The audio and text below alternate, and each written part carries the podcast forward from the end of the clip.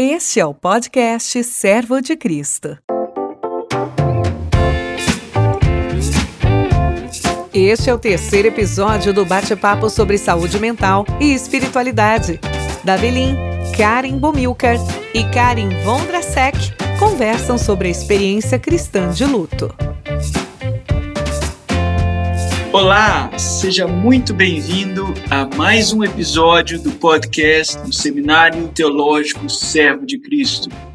Hoje nós falamos sobre espiritualidade e saúde mental. Um tema precioso para nós, já era antes da pandemia, ficou ainda mais importante. O nosso tema agora é luto, perda, como lidar com luto de um mundo organizado que não existe mais. Fomos desarraigados dos nossos lugares e uma teologia triunfalista já não cabe mais. Para essa conversa, em diálogo com teólogos e psicólogos, nós chamamos hoje, no dia 27 de agosto, dia do psicólogo, Karen Milkar e Karen Vondasek. Eu vou passar a palavra para elas dizerem um pouco sobre elas nesse outro episódio, caso você não ouviu o anterior. É, por favor, diga um pouco da caminhada de vocês, da trajetória de vocês, mas agora vamos fazer de um modo mais assim é, humorístico. Vocês dizem também, além da parte acadêmica, algum hobby ou alguma coisa que vocês gostam de fazer nos tempos livres. Vamos lá. Olá a todos, eu sou a Karen Bomilcar, tenho formação em psicologia, fiz meu mestrado em teologia lá no Regent, no Canadá, e dou aula aqui no Servo de Cristo e no Centro Cristão de Estudos, além de trabalhar durante a semana num hospital público de São Paulo. E, bom, veja bem, estamos aqui na mesa da amizade, né? Compartilhando um pouquinho. É, e das coisas que eu gosto de fazer, eu gosto muito de música, então eu gosto muito de cantar. E um dos meus um dos meus gostos assim particulares, eu gosto muito de teatro com música. Então teatro musical, essa é uma coisa diferente, nem todo mundo gosta, mas eu gosto de uma história bem contada com uma música bonita. Maravilha. E para o meu filho, você já disse que você ama melancia. Né? E ele lembra da tia Karen que gosta da melancia. Exatamente. Eu e Bernardo, seu filho, somos fãs de suco de melancia, temos isso em comum, já temos uma grande amizade.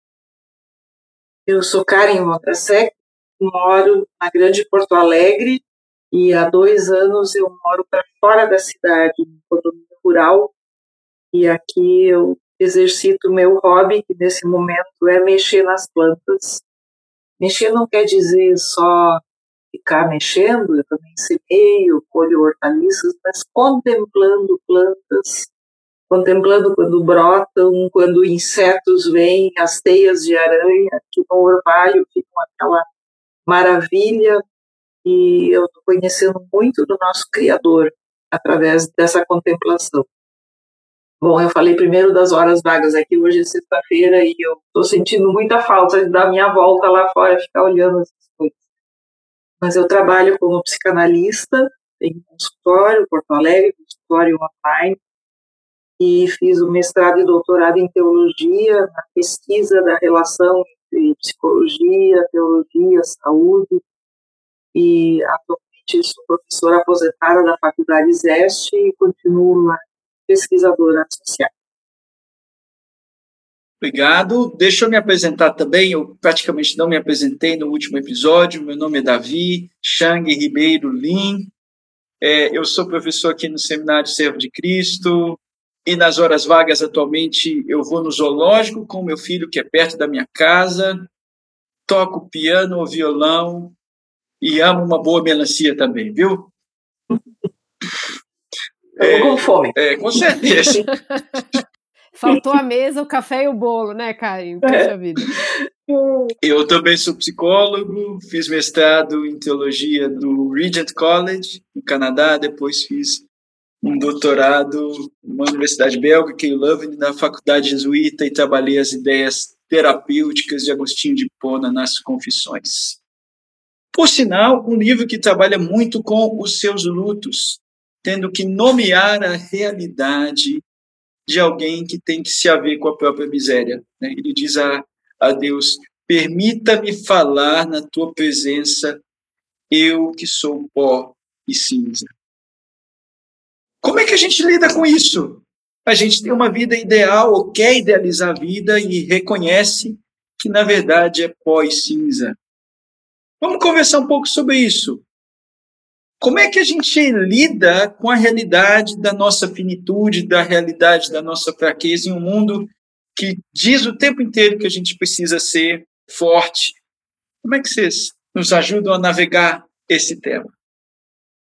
Bom, Davi, como você costuma falar para mim muitas vezes nas nossas conversas, né, um dos lugares em que eu habito é a casa do luto. Né? Eu trabalho num hospital. E o hospital é um espaço em que nem tudo é morte, mas há muita morte. Um, e esse espaço é um espaço de fato em que as reflexões sobre isso acontecem, né? tanto com as pessoas que eu acompanho que estão em processo de, de se confrontar com a sua finitude, como as pessoas que estão ao redor assistindo aqueles processos e se confrontando com a própria finitude, né? É, não é um processo simples, não é uma coisa que a gente está acostumado a pensar e a falar. A gente vive numa cultura que não fala muito sobre morte, a gente vive numa cultura é, que tem um, um, sincretismo religioso que mistura muita coisa, né, que tem é, algumas superstições. Então, falar sobre morte às vezes significa que você está atraindo coisas ruins né, nessa, nessa questão cultural. Quando na realidade, né, nós, a partir da nossa fé, quando a gente pensa vida, a gente também pensa morte. Né? A gente tem uma correlação aí muito é, muito forte entre esses dois conceitos, porque foi através da morte que a gente recebeu vida, né? E esperança, e obviamente que aqui eu estou falando da, da, nossa salvação em Cristo e da nossa esperança que a gente recebe através dessa experiência tão doída? Mas nessa pandemia a gente foi confrontado com isso de uma maneira mais brutal, né? Quando isso começa a acontecer em, em grandes números de uma maneira muito intensa. Né? A morte está presente no nosso dia a dia sempre, sempre esteve, né? Mas parece que nesse momento da história, nós, na nossa cultura, estamos vendo isso com mais, com mais clareza, né? Então, como é que a gente lida com isso? Como é que a gente faz essa reflexão? Né? E na minha experiência, eu acho que a gente parte do princípio de que o que a gente entende por vida influencia o que a gente entende por morte e finitude é, pensar quem nós somos como criaturas, pensar na, na, história da salvação, na história do reino de Deus, pensar no que significa ser humano, né? Todas essas perguntas vão passando. Então, eu acho que esse é um ponto para a gente talvez começar a nossa conversa, né? Eu estava pensando enquanto te ouvia numa situação que me contaram essa semana de alguém que soube que um amigo estava em estado terminal, e aí foi tentar visitar esse amigo, tipo, para se despedir, e a família não estava deixando o acesso, sem perguntar pro doente, provavelmente, se ele não gostaria ainda de receber visitas. E aí a gente comentou que se antigamente era tabu falar em sexo, hoje em dia é tabu falar em morte expor a morte, expor a pessoa moribunda. A família esconde isso. E a pandemia, claro, veio para virar isso de pernas para o ar, esse nosso tabu, escancarando as mortes. Mas, ao mesmo tempo, nós deixamos num estado de sofrimento porque aqueles rituais para se despedir das pessoas não puderam acontecer. Então há uma dor que não pode ter nenhum mínimo de expressão. Eu acho que é uma dor coletiva muito grande no mundo, né, no Brasil e no mundo, por conta das despedidas que não puderam ser feitas. Então, como é importante que nós falemos disso. Karen, numa última conversa que a gente teve, você usou a expressão a melan melancolização da vida por lutos não elaborados. Eu acho que é isso que você está querendo dizer, não é? É, isso. Sim, uh, uma coisa é eu estar enlutada. Então, eu vou chorar, eu vou ficar pesarosa, eu vou olhar os objetos da pessoa que eu perdi, vou pensar como a vida seria com ela, sem ela. Até que lá pelas tantas, num processo até natural, aquele luto vai se transformar numa memória daquela pessoa. Mas o ânimo para viver vai voltar. E a melancolização acontece quando eu não consigo expressar essa dor de perda, a saudade, e aquilo fica guardado dentro de mim e eu fico entristecida com falta de ânimo de seguir vivendo. É aquilo que a gente chama de um luto doentio que não passa. É uma dor que não consegue passar. E por isso se transforma em algo pesaroso, melancólico, abatido, sem. E eu acho que nós corremos um sério risco de ter isso como sociedade. Uhum.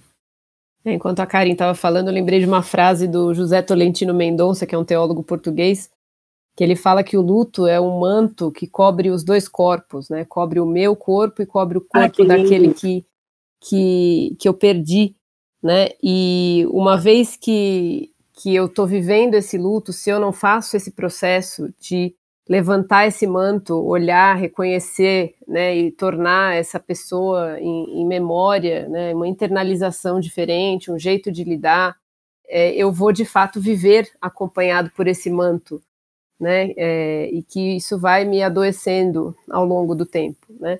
Então, como é que a gente vai criar espaços agora, nesse momento que a gente está vivendo, de forma individual e coletiva, para falar sobre isso, né? para expressar nossas dores, para compartilhar tudo isso. Né? E nessa, nessa experiência minha diária, né, de, de tratar com a temática do luto, né, não só do luto, mas do luto especificamente, que é o tema dessa conversa, né, eu percebo que, de fato, a gente tem uma dificuldade é, não só da fala, mas da escuta, né? De escutar aquele que sofre, de escutar o que está enlutado, né? É, e esse é um momento em que a gente está enlutado como mundo, como sociedade, né? Não só pelas perdas concretas, mas por essas perdas simbólicas, né? Que você falou na introdução, Davi, que a Karen também já mencionou, mas são perdas perdas do, do mundo como ele era antes, como a gente o conhecia, das relações como a gente conhecia, da igreja como a gente conhecia. Né? São, são lutos simbólicos que também vêm com força nesse momento. Né? Então, de fato, por isso que eu, eu, eu menciono isso, Davi e Karen, né? essa questão da importância do, do qual é a nossa concepção de mundo, qual é a nossa concepção de ser humano, da nossa trajetória aqui, para que a gente possa olhar para a morte e para esse período do luto e ressignificá-lo à luz disso. Né? Karen, nessa tua fala eu fiquei pensando na ideia de velar o corpo. Porque se o luto é o manto que cobre os dois corpos, é, toda, toda a importância de um funeral, de um enterro, é que você coloca um véu que cobre um manto.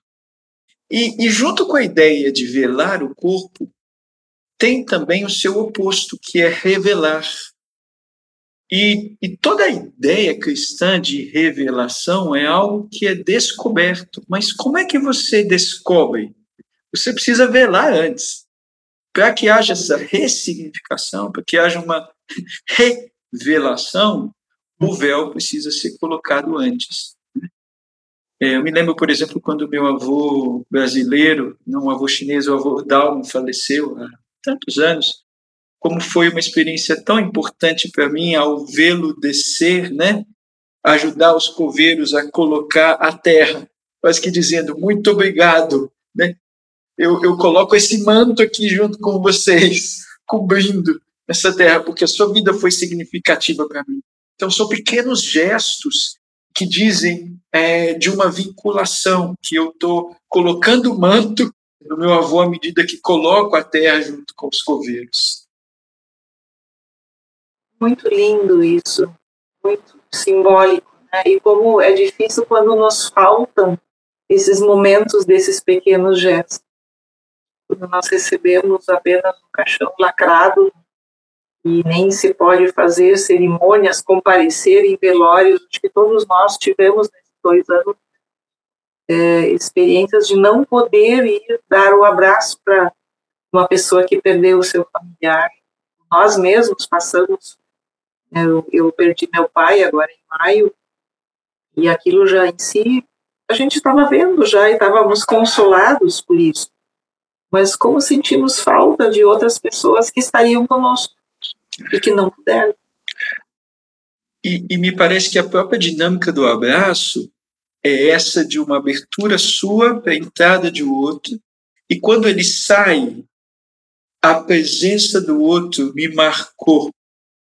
É como se, quando a gente deixa de abraçar, eu fico com os vestígios da presença do outro no meu braço.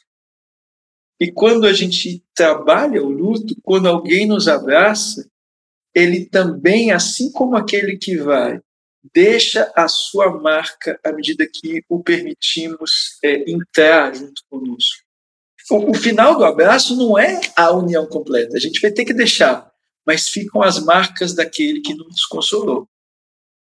Por isso é tão importante o abraço junto quando a gente está no processo de luto.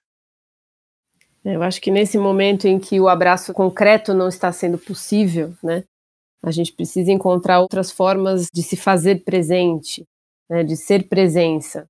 E junto com a presença, eu acho que nesse processo do luto existe um outro componente muito importante que é o componente do tempo, né, o tempo e a presença é, nessa experiência, né, o tempo dedicado, o tempo dos processos, né, o tempo do sofrimento, o tempo do acolhimento, o tempo da restauração, né, da ressignificação, do tornar aquilo que se perdeu ou aquele que se perdeu é, em memória, e fazer esse reconhecimento, né? É, são coisas que, que levam tempo, né? E por que, que eu tô, tô reforçando essa questão do tempo? Porque a gente vive hoje uma sociedade que não tem paciência é, com processos, né? Que quer soluções rápidas, que quer questões rápidas, especialmente para as questões emocionais. Né? Tolerar o sofrimento, tolerar o não saber, tolerar a falta, né? tolerar o medo, são coisas que estão muito presentes na experiência do luto. Né? Sejam esses lutos que a gente está chamando né, dos lutos concretos, os lutos simbólicos e alguns dos lutos que a gente vive, né, que são esses lutos antecipatórios que a gente chama, né, que são coisas como a Karen falou agora, quando alguém já está adoecendo e você vai vendo aquela pessoa, né, você vai vendo aquela pessoa é, indo embora, né? E a própria pessoa, às vezes, tem essa consciência quando está enfrentando algum processo de adoecimento, né? Esse processo de não de se deparar com a finitude de maneira brusca, como às vezes acontece, mas de processar isso, né? À luz da sua experiência de fé, à luz das suas experiências relacionais, né? Então, eu acredito que hoje pensar nisso, nas relações e no tempo, é uma coisa muito importante e com a nossa, a nossa espiritualidade que é, é fundamental, né? Ela tá é, essa é uma pergunta que às vezes eu recebo no hospital, né? Mas você no hospital você é psicóloga, você não é capelã, pastora, você não é nada disso. Como, como é que é isso, né? As pessoas que enfrentam luto e que enfrentam processo de adoecimento, que seja, elas não têm como dissociar essa questão da espiritualidade. Isso vem porque é uma questão da nossa vida. Né? A gente se pergunta é, para que a vida, por que a vida, da onde eu vim, para onde eu vou, tudo isso vai surgindo quando a finitude se apresenta né, para nós. É uma característica do humano fazer essas perguntas, é. não precisa estar dentro de um grupo que tem isso organizado, doutrina ou algo assim. É do humano. Uhum. E às vezes até são nessas horas que as pessoas acordam para de novo fazer essas perguntas. Que já desde criança se fazia. Espiritualidade, vida, morte, já é uma preocupação da criança pequena. E com essa negação da morte que a nossa sociedade vivia, Eu acho que essas perguntas não foram evoluindo à medida que as outras coisas iam, evoluindo na nossa inteligência, na nossa compreensão. E por isso há um susto quando a morte chega. Você fez mais esse tipo de questão. E muitas vezes, então, ter alguém, como uma psicóloga, uma enfermeira sensível, um médico, um capelão, uma pessoa sensível, eu me lembrei que a última noite que eu passei com meu pai no hospital, e uma enfermeira que foi um anjo que Deus colocou lá, que me trouxe um café, perguntou o que, que eu precisava e eu estava com fome, ela foi não sei aonde, conseguiu umas bolachinhas, e eu senti aquele conforto naquela hora de fragilidade. Pequenos gestos que fazem toda a diferença por isso tão importante a gente estar tá aberto para poder ser aquele que faz o pequeno gesto, e às vezes nem é presencial, quando não pode ser, pode ser outras formas, mas também receber. E pequenos gestos que, na verdade, carregam para frente grandes histórias. São sinais, sinais de presença, sinais de cuidado que apontam para realidades mais profundas. Eu gosto daquele poema da Adélia Prado que diz: Meu pai pintou a nossa casa de alaranjado brilhante e nos disse: Vivemos em uma casa constantemente amanhecendo. É linda. São esses pequenos sinais no luto que nos ajudam a, a ir além. Uhum. Me lembro de uma situação que uma irmã da nossa igreja faleceu de dengue há uns anos atrás. E deixou um menino de oito anos e uma menina de três em luto. E eu ia fazer o funeral. E você imagina como é ter que dar essa notícia para duas crianças que eles ficaram órfãos de mãe.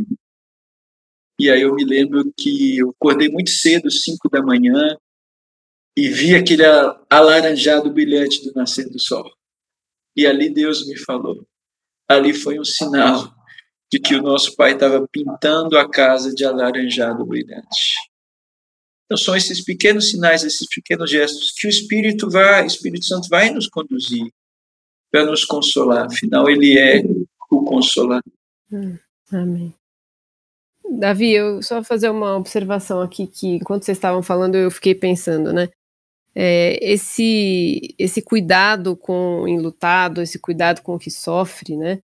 É, quando Jesus nos, nos pede para cuidar dos órfãos, das viúvas e do estrangeiro, né? Aquele que perdeu as pessoas que cuidavam, aquele que perdeu a sua terra, a sua identidade de alguma maneira, né? É, o nosso lugar é esse lugar, esse lugar do cuidado com aquele que perdeu, com aquele que está vulnerável, com aquele que está frágil, mas isso não pode nos colocar numa postura de superioridade, né, de olhar para o outro como o outro que carece. Né, isso nos coloca nesse lugar, é, por isso que a morte e as perdas, elas, elas nos agridem muitas vezes e nos mobilizam tanto, porque a gente se vê nesse lugar, nós somos essas pessoas frágeis também, nós somos essas pessoas dependentes, carentes do amor de Deus, do cuidado de Deus, né. É, vocês duas trouxeram essa ideia da negação da morte como um problema atual. Eu me lembro da obra aqui do Ernest Becker, Denial of Death, ou A Negação da Morte, que ele fala dos mecanismos inconscientes, que a gente afasta a mortalidade do nosso campo de visão. É, e enquanto a gente faz isso, a gente restringe o movimento saudável em direção à casa do luto que faz boa memória.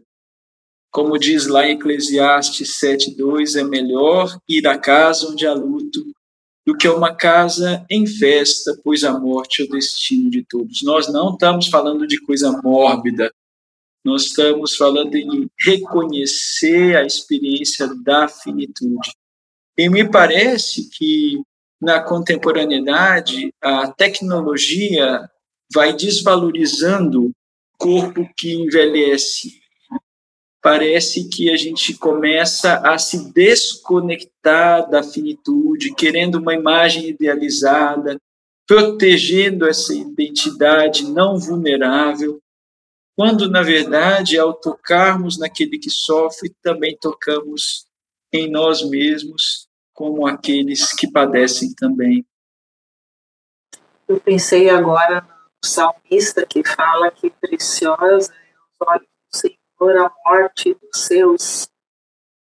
Então, como se apropriar desse pensamento de que vê uma pessoa envelhecendo, uma pessoa fragilizando, uma pessoa até como Karen falou antes, já assim com um luto preparatório,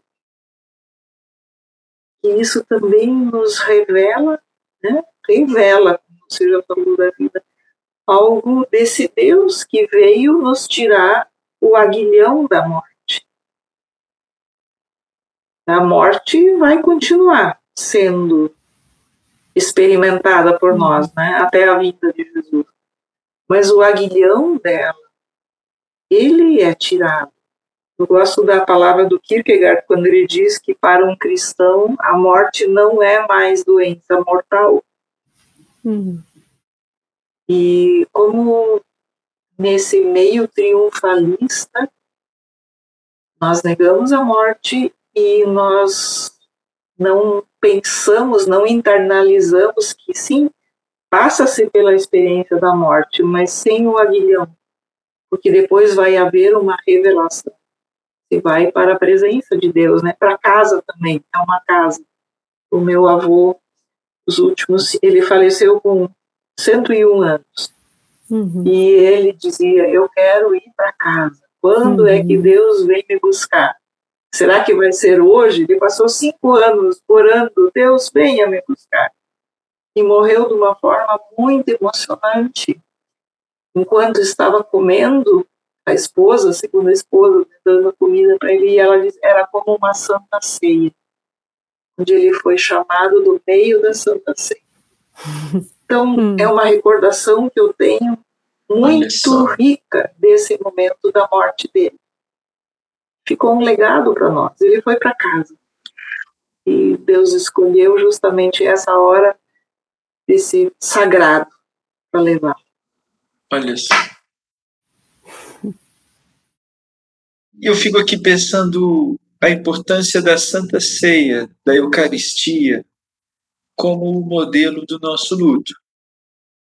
Porque não é isso que Jesus diz: esse é o meu corpo partido em favor de vocês façam isso em memória de mim.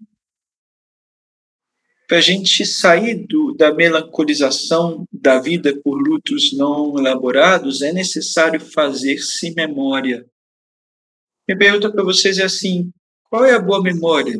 O que, que ajuda alguém a ir além dessa melancolização da vida por lutos não elaborados?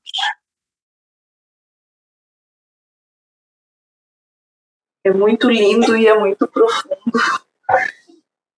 Que tem o dar-se de Jesus, né? Doou-se, esvaziou-se, sim, morreu.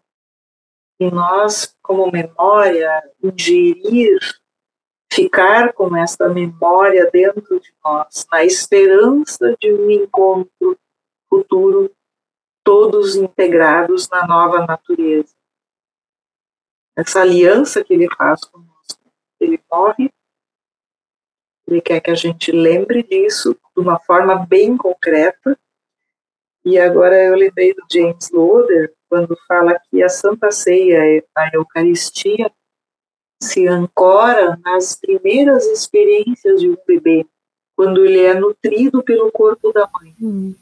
Num certo sentido, a mãe também diz: Esse é meu corpo, tome. E a Santa Ceia se ancora nisso. Então, aquilo que nos deu a vida também chega para nós depois para lembrar dessa passagem da morte para a vida, para a vida eterna, como uma memória desse momento Uhum. É, eu acho que a, a experiência da memória é, ela é muito, muito rica. Vocês acabaram de dizer, é, é muito rico, nos aponta para a esperança, né? Eu lembrei agora, enquanto vocês falavam, é, no meu livro eu coloquei uma citação do Tomás Halik, que num dos livros dele, é, chamado Não Sem Esperança, né? Ele fala que o nosso medo mais profundo da morte não seria, na verdade, o nosso medo de sermos esquecidos. Né? Mesmo que eu não possa saber nem dizer nada sobre aquilo que se encontra por trás da morte, da porta da história, eu posso assim mesmo crer e confessar que Deus é amor. Né? Então eu não vou ter medo, porque eu sou uma criatura amada, e Deus me diz: Eu te abriguei na profundeza da minha memória por todos os tempos. Né? É, e, esse, e essa essa ressignificação dessa, dessa questão da memória através da, da Santa Ceia, né, esse, esse lembrete constante, para nós, nós precisamos ser lembrados constantemente, né, e nós queremos ser lembrados, né, de que a nossa vida tem valor, de que a nossa identidade está arraigada em alguém ou alguma coisa, né, essa experiência é, da memória, né, quando, por exemplo, a gente enfrenta um adoecimento relacionado à memória, né, um quadro de demência, por exemplo, tem um luto muito sofrido de identidade, um luto da perda daquela pessoa como ela era, né, e ter esse lembrete é, de que não importa como isso termine, né, e a nossa fragilidade, a nossa finitude, nós estamos é, acolhidos na memória de Deus, né, e há uma esperança. Nós sabemos sim o que, o que, o que está depois da morte, né? É, naquilo que ele nos revela, né? nessa esperança da ressurreição. Então, eu acho que pensar no luto e na morte a partir desse, desse paradigma nos traz, nos traz acolhimento, nos traz esperança. Não, não nos faz ficar sem qualquer tipo de dor, porque faz parte da nossa experiência humana, o sofrimento e a dor. Né? Negar a dor, negar o sofrimento não é caminho de vida. Né? Eu lembrei uma outra passagem que eu gosto muito, 2 Coríntios 1, quando Paulo fala do seu sofrimento e do consolo que ele recebeu. E antes já falamos do Espírito Consolador. Fala Deus, o Pai das misericórdias e toda a consolação que nos consola para que possamos consolar.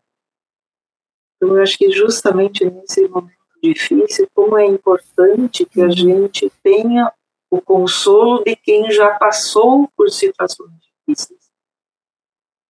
E Paulo vai seguir lá naquele trecho e dizer que ele passou uhum. por situações tão aflitivas que ele já não confiou na própria vida, na capacidade de viver, mas no Deus que ressuscita. Então, isso é tremendo, é, essas situações atrozes onde se abre mão de confiar em si e se lança no colo daquele que sim ressuscita mortos. Seja para viver uma ressurreição aqui nessa dimensão, seja para viver a ressurreição para a eternidade. Sempre ainda é no colo desse Pai das misericórdias. Uhum acho que é um tesouro a gente meditar sobre esse texto e, à medida que estamos aqui, podermos ser uma pessoa que foi consolada e que pode consolar. E esse texto realmente é maravilhoso. Eu sempre cito. Essas coisas nos aconteceram para que não confiássemos em nós mesmos, mas no Deus que ressuscita os mortos. Eu fico pensando aqui qual é a relação disso com confiarmos na nossa memória. Que acho que é isso que a Karen Bumilcar está dizendo também. Né? Me lembro de uma conversa que, que eu tive com o Dr. James Houston, quando Rita Houston estava com Alzheimer, né? e ela me perguntava, qual é o seu nome? De onde você veio?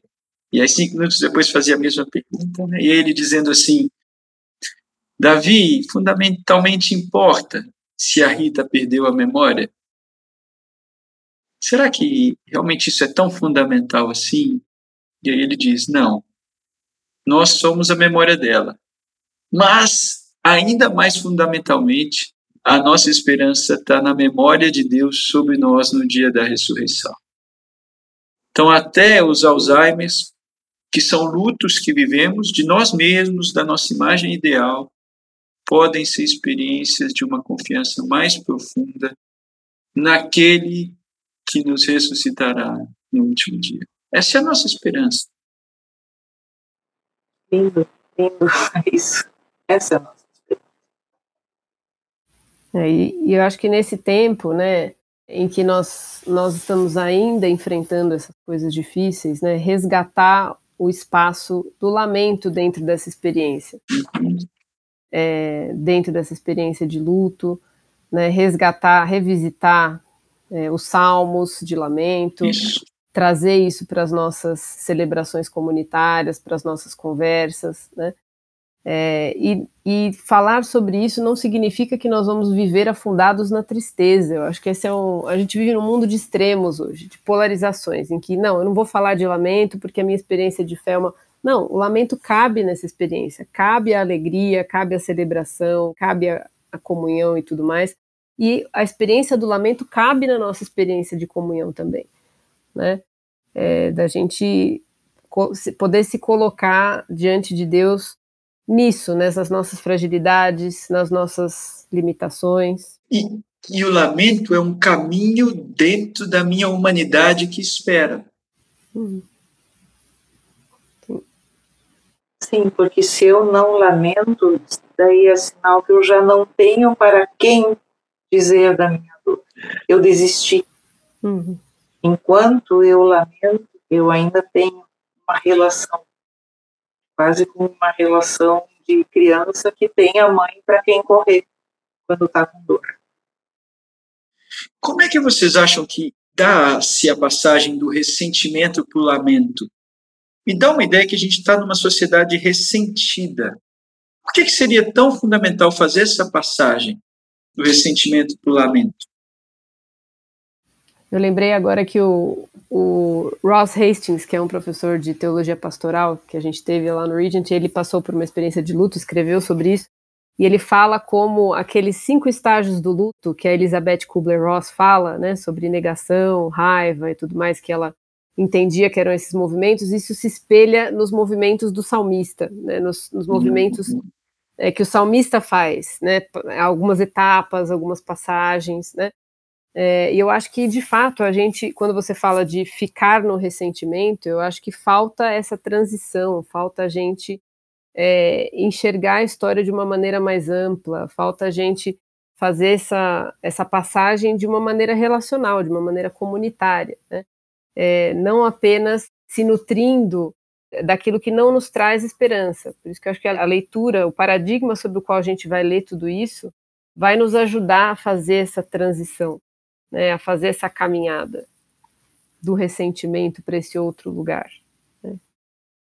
É, o ressentimento me parece uma queixa, um circuito fechado, repetitivo, uhum. e uma não aceitação do que aconteceu. E o lamento, bom, como diz a palavra, eu lamento que isso aconteceu, mas eu estou uhum. admitindo que foi assim, com muita dor. E isso me abre para poder passar por isso e, quem sabe, lá adiante ver de outra o reconstruir. E o ressentido, ele não reconstrói, ele parece que fica circulando naquele uhum.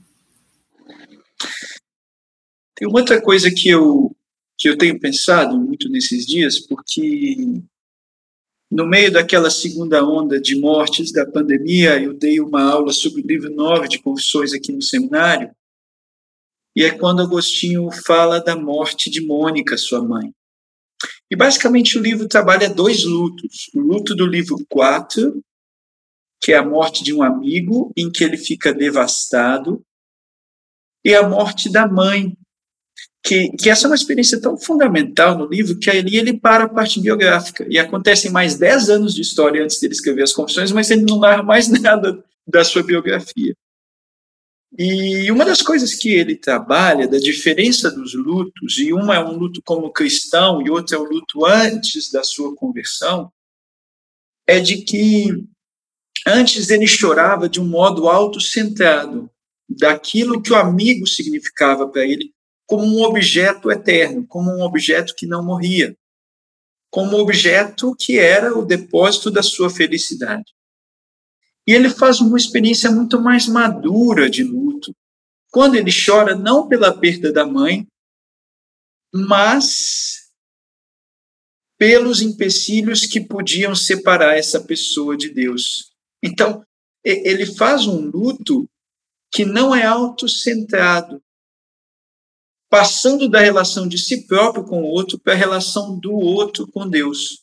Não só o que o outro significa para mim, também, obviamente, fica isso, mas aquilo que Deus significa para o outro. Porque se essa é a relação fundamental da qual Deus vai lembrá-lo, e, e, tem uma fala muito interessante que o irmão de Agostinho pergunta para a Mônica é o seguinte: aí, mãe, nós vamos te enterrar é, na África, onde é a sua casa, ou vamos te enterrar aqui na Itália? Porque eles estavam no porto de Roma, né? É, é, no porto de Óstia, na verdade, descendo para a África. E ela falou isso e não importa. E não importa. O importa é que Deus vai lembrar de mim no dia da ressurreição. E essa fala, com certeza, ajuda Agostinho a elaborar o próprio luto. Porque o fundamental não era a relação dele com ela, mas o fato de que Deus se lembraria dela. Acho que bem, bem isso, assim, a nossa pátria, né? Tem hinos que dizem assim, nossa pátria não é aqui. E saber disso quando a morte vai se aproximando, ver esse legado dos que dormem no Senhor, né? Até acho que a palavra dorme é nos ajuda a não entrar no desespero, nem no ressentimento. Dor, sim, né? porque tem um outro risco de negação do luto, às vezes, nesses meios mais triunfalistas. Daí parece que não dá para nem chorar, que é outro extremo. Hum. Mas dor, luto, memória e tempo. Hum. E aos poucos. E consolo com a vida eterna. Uhum. É, eu acho que o, o, quanto agora, né, nesse momento que a gente está vivendo, essas reflexões que a gente está trazendo, né, o quanto essa experiência do luto é, ressignifica o nosso presente, as nossas escolhas, o nosso caminho, as nossas relações, cuidado que a gente tem exercido conosco, com os outros.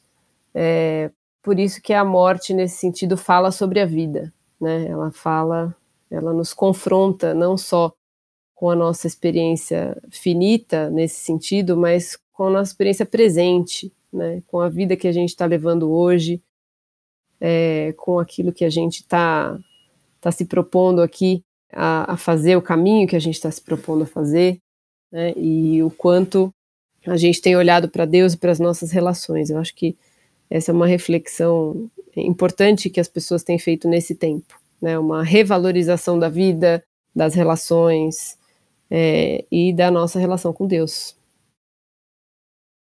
Sim, sim. A gente já está caminhando para o final. É, que dicas a gente daria para as pessoas que estão enlutadas? Como caminhar nesses cinco estágios do luto? Como passar do ressentimento para o lamento e do lamento para a esperança? Eu acho que lembrar que cada experiência é única do luto, né? As experiências são únicas, apesar da, do fenômeno luto ser fenômeno comum a todos nós, né? A gente vai viver essa experiência muito a ver com aquilo que a gente entende por vida, com a forma com a qual a gente se relaciona, é, com a nossa história de vida, a nossa história de família, de fé, né? É, respeitar esse tempo, buscar viver isso de maneira compartilhada quando possível, nos momentos possíveis. A gente vai precisar ter um momento de solitude, a gente vai precisar ter um momento de comunhão. Né? Todos esses momentos fazem parte de, do processo do luto, como fazem parte da nossa vida. Né? A gente precisa ter a solitude, precisa ter a comunhão, né? a comunhão com as pessoas. A solitude é uma comunhão com Deus é, e, e comigo, né? E com as pessoas é, nesse processo, não andar sozinho, né? É, e de fato, para aqueles que cuidam das pessoas que estão enlutadas, né, o respeito, a escuta, a presença, a presença silenciosa muitas vezes vai falar muito mais. Né? Esse é, esse é uma, um reforço que eu dou para as nossas comunidades cristãs. Ouça antes de falar. Né? Esteja com as pessoas. Uhum lide com a sua própria angústia. Às vezes a angústia da fala é nossa. Né? A gente quer falar alguma coisa, a gente quer responder, encorajar, muitas vezes o que a gente precisa é a presença, a presença silenciosa e amorosa. Eu acho que Karen fosse muito feliz em tudo que falaste. Eu acho que deixar que o Espírito Consolador dirija esse processo e ter paciência consigo. E que os outros tenham paciência. Amém. Isso. Lembrando que as experiências de luto são um processo, não são um evento. E quando juntos nos encontramos, podemos fazer também memória. Façamos memória juntos. Coloquemos o véu, coloquemos o manto que cobre os dois corpos, porque nessa velação, nesse velar, também pode se revelar a presença do Consolador. Amém. Olha, nosso tempo deu, eu poderia ficar aqui muito mais tempo, mas nós vamos ter que parar. Então, te agradeço por ouvir a gente até o final e oro para que você continue aí confiando menos em si mesmo e mais no Deus que ressuscita os mortos. Beijo, fiquem com Deus.